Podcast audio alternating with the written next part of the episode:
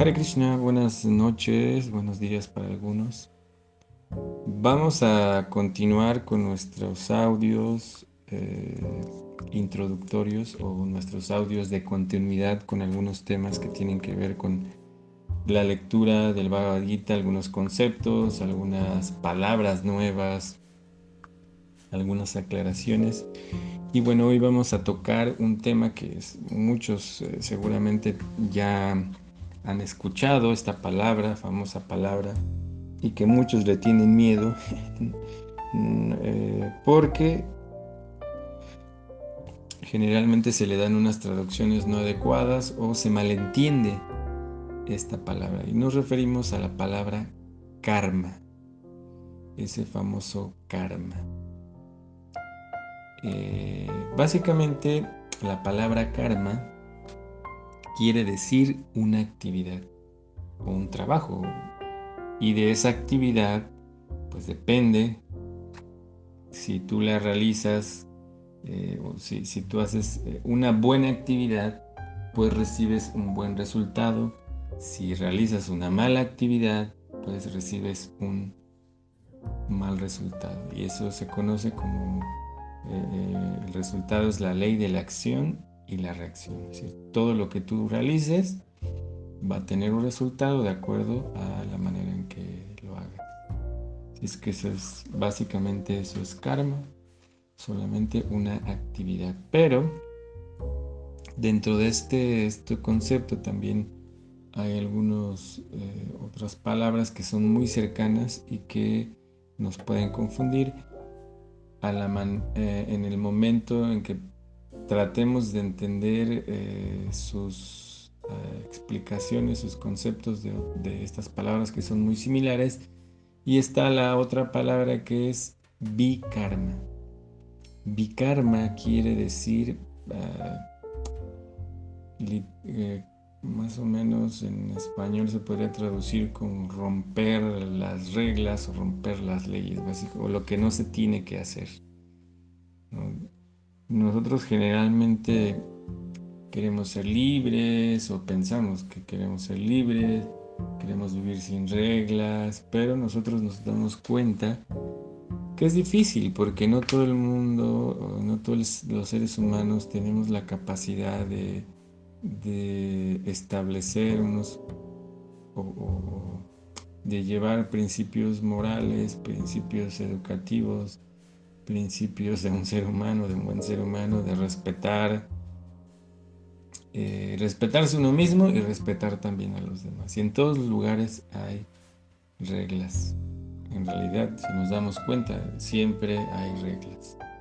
Son normas, es una normatividad que en todos los lugares está.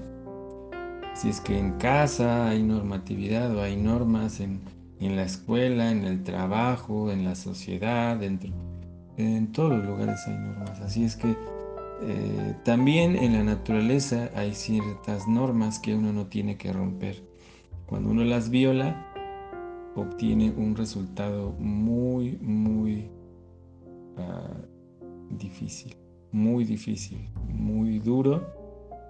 Es que nosotros debemos de cuidar de no romper esas reglas y básicamente, como Prabhupada explica muchas veces en el Bhagavad Gita, que no porque uno desconozca las reglas quiere decir que no vamos a obtener un mal resultado cuando rompamos esas reglas. Y, eso lo podemos ver incluso en nuestras leyes eh, del ser humano, cuando tú rompes una regla y no sabías que, era una ley que castigaba de cierta manera, pues tienes, tienes una multa, un castigo, así es que no tiene que ver con la ignorancia. Claro, también en ese aspecto legal nosotros entendemos, hemos visto, escuchado muchas veces que hay diferentes tipos de niveles en cuanto a las leyes. Si tú violas una ley, de una manera en la que tú ya sabías, pues eso se castiga de cierta manera, eso es alevosía. Eh, y así, ¿no? Y, si tú desconocías o, tiene, o, entre comillas, o si no sabías, digamos, la manera de actuar, pues tiene, tiene un poco menos de, de castigo, básicamente eso. Y también en la naturaleza, lógico que la naturaleza no es, no es ah, mm, balanceada y lógico, a cada quien le da eh, el resultado que se merece de acuerdo a, también a, la manera en que actuamos. Así es que lógico el conocimiento, por eso el conocimiento tiene mucha responsabilidad, trae mucha responsabilidad para, para los individuos. No solamente te da el beneficio de ir creciendo en el sentido espiritual, sino que también te va comprometiendo, el conocimiento espiritual te va comprometiendo, así es que debemos de, en la medida que vamos aprendiendo, que vamos entendiendo los conceptos, tratar de aplicarlos, por eso el Bhagavad Gita no es solamente una situación de, conocimiento ah, acumulativo, sino es algo práctico. Y cuando nosotros eh, conocemos algún elemento de la naturaleza, pues eh, debemos de tener cuidado en, nuestra forma de actuar. Y esto no tiene que ver con Dios, es simplemente una estructura natural que hay dentro de este lugar que estamos viviendo. De nuevo, hay reglas, todos los lugares hay normatividad.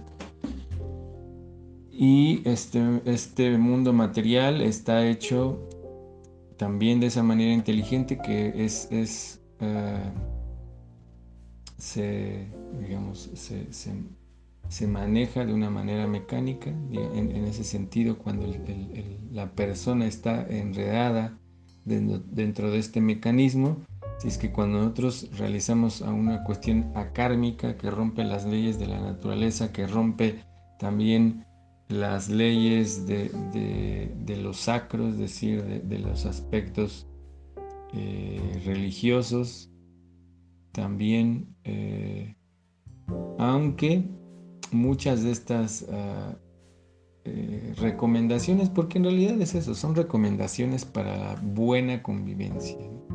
Si nosotros analizamos muchas escrituras, la mayoría tienen que ver con cuestiones morales, con cuestiones de buena convivencia.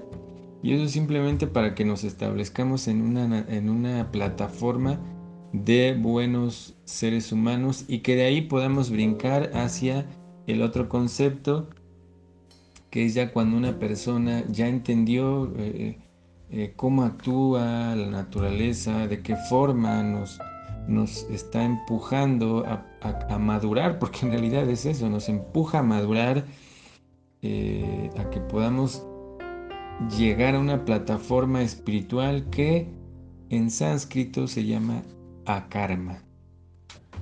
Akarma quiere decir vivir sin karma, sin producir ya ningún karma. ¿Y cómo se hace eso? Si estamos viviendo en este mundo que tiene un mecanismo y que tiene reglas, simplemente brincando, digamos, brincando toda esa situación material y situarnos en la plataforma espiritual. ¿Y cómo está eso? Pues así mismo que, como hay leyes en la naturaleza y, leyes o, normatividad o como queramos decirle, eh, también eh, dentro de todos estos libros hay algo muy importante, ¿no? Que, tiene que ver con la manera en que tú te conectas con, Dios, con la divinidad, con Krishna. Y cuando realizas esas actividades de conexión con Dios, vives sin ninguna reacción. Es decir, que nosotros, eh, un ejemplo, eh, nosotros comemos, ¿no? Es, un aspecto natural el comer. Necesitamos comer, de hecho. Y tenemos diferentes tipos de alimentación, es decir, eh, vamos a hablar en el sentido eh, karmático. Si tú cuando comes estás infringiendo un, un grado de sufrimiento a una entidad, porque también de acuerdo al tipo de cuerpo es el, nivel de sufrimiento que, que tiene cada, cada ser, ¿no? Entonces, todos en realidad estamos haciendo sufrir a alguien, a una planta, todo, todo. alguien preguntaba también que, qué había de diferencia entre el alma y la conciencia. Eh, el alma es el yo, el ser, lo, espiritual, nuestra verdadera identidad, y la conciencia se manifiesta a través de que hay un alma en un cuerpo. Entonces, esa, esa conciencia es lo que nos hace actuar, lo que nos hace reaccionar, y cada cuerpo reacciona en diferente nivel. Es diferente el nivel de reacción que tiene cada cuerpo. Así es que, hablando del karma, si nosotros matamos una planta, pues tiene un nivel de sufrimiento.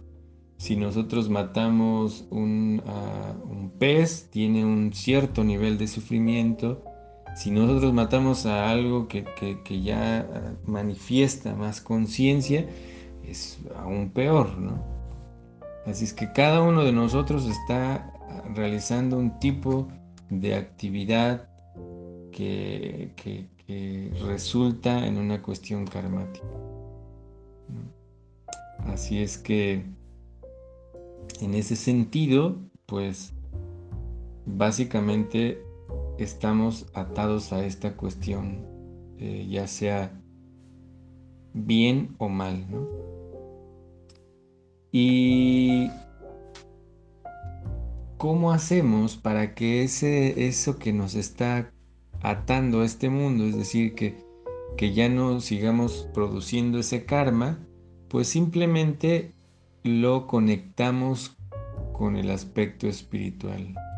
¿Y cómo ocurre esto? Pues eh, siguiendo la eh, normatividad que nos dan las escrituras, diferentes escrituras, pero básicamente el resultado, eh, hablando del Bhagavad Gita, que es lo que nosotros estamos estudiando, en este caso, Krishna,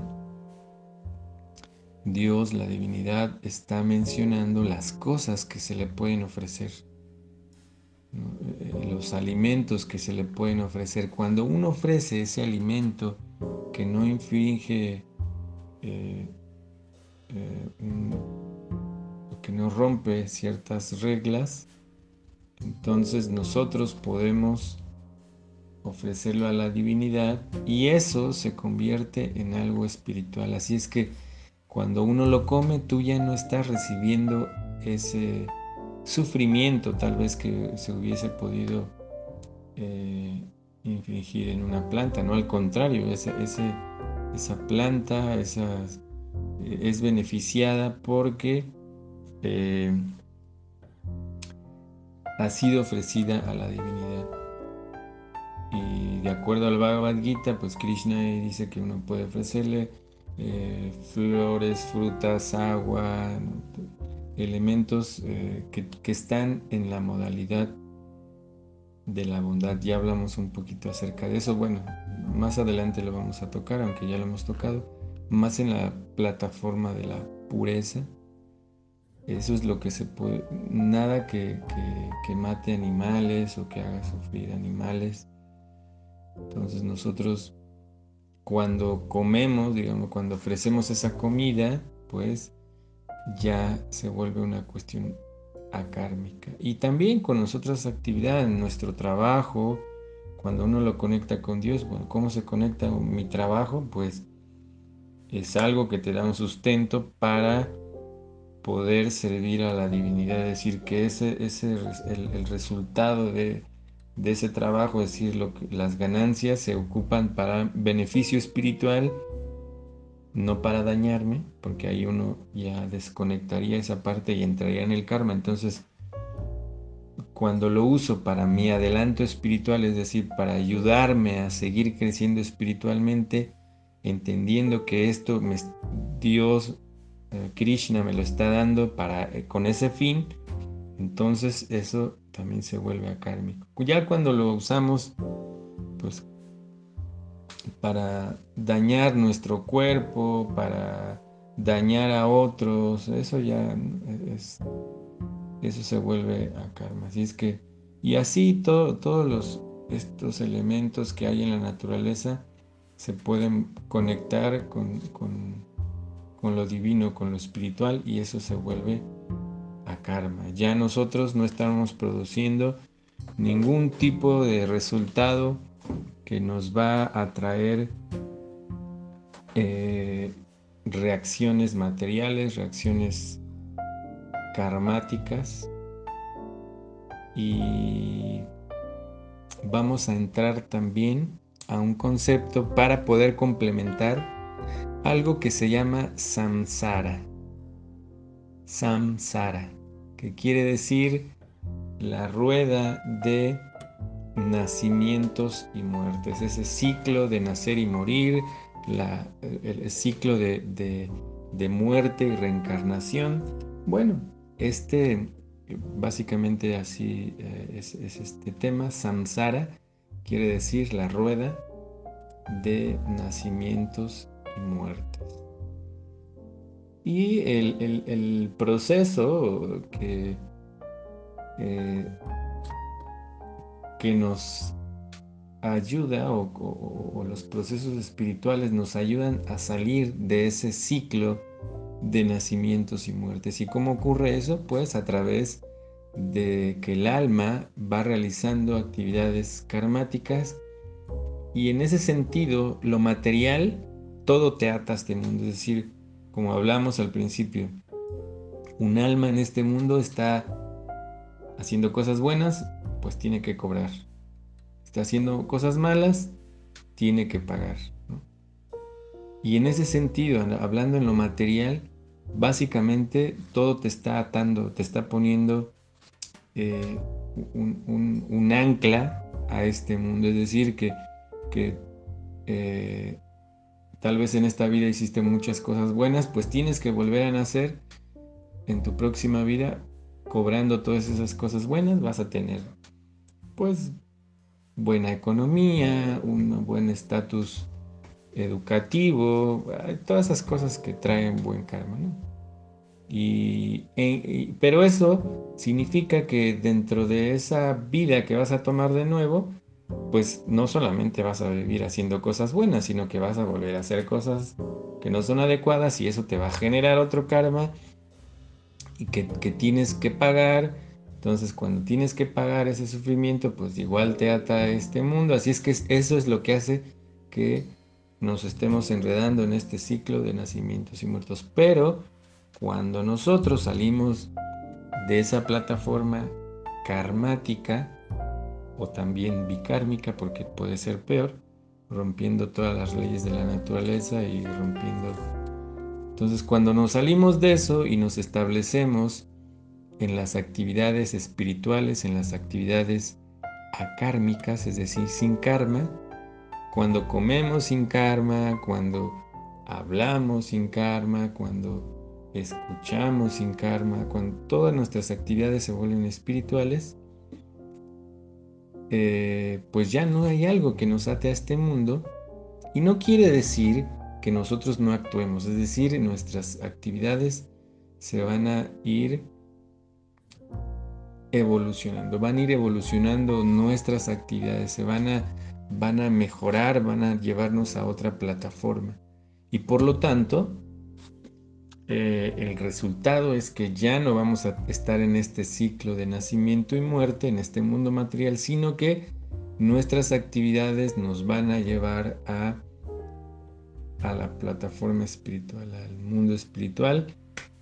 Y básicamente eso era lo que quería hablar hoy y bueno, si tienen algún alguna duda en relación a este o a los otros temas, por favor eh, pueden escribirme. Y bueno, muchísimas gracias a todos. Ah, olvidaba una cosa muy importante.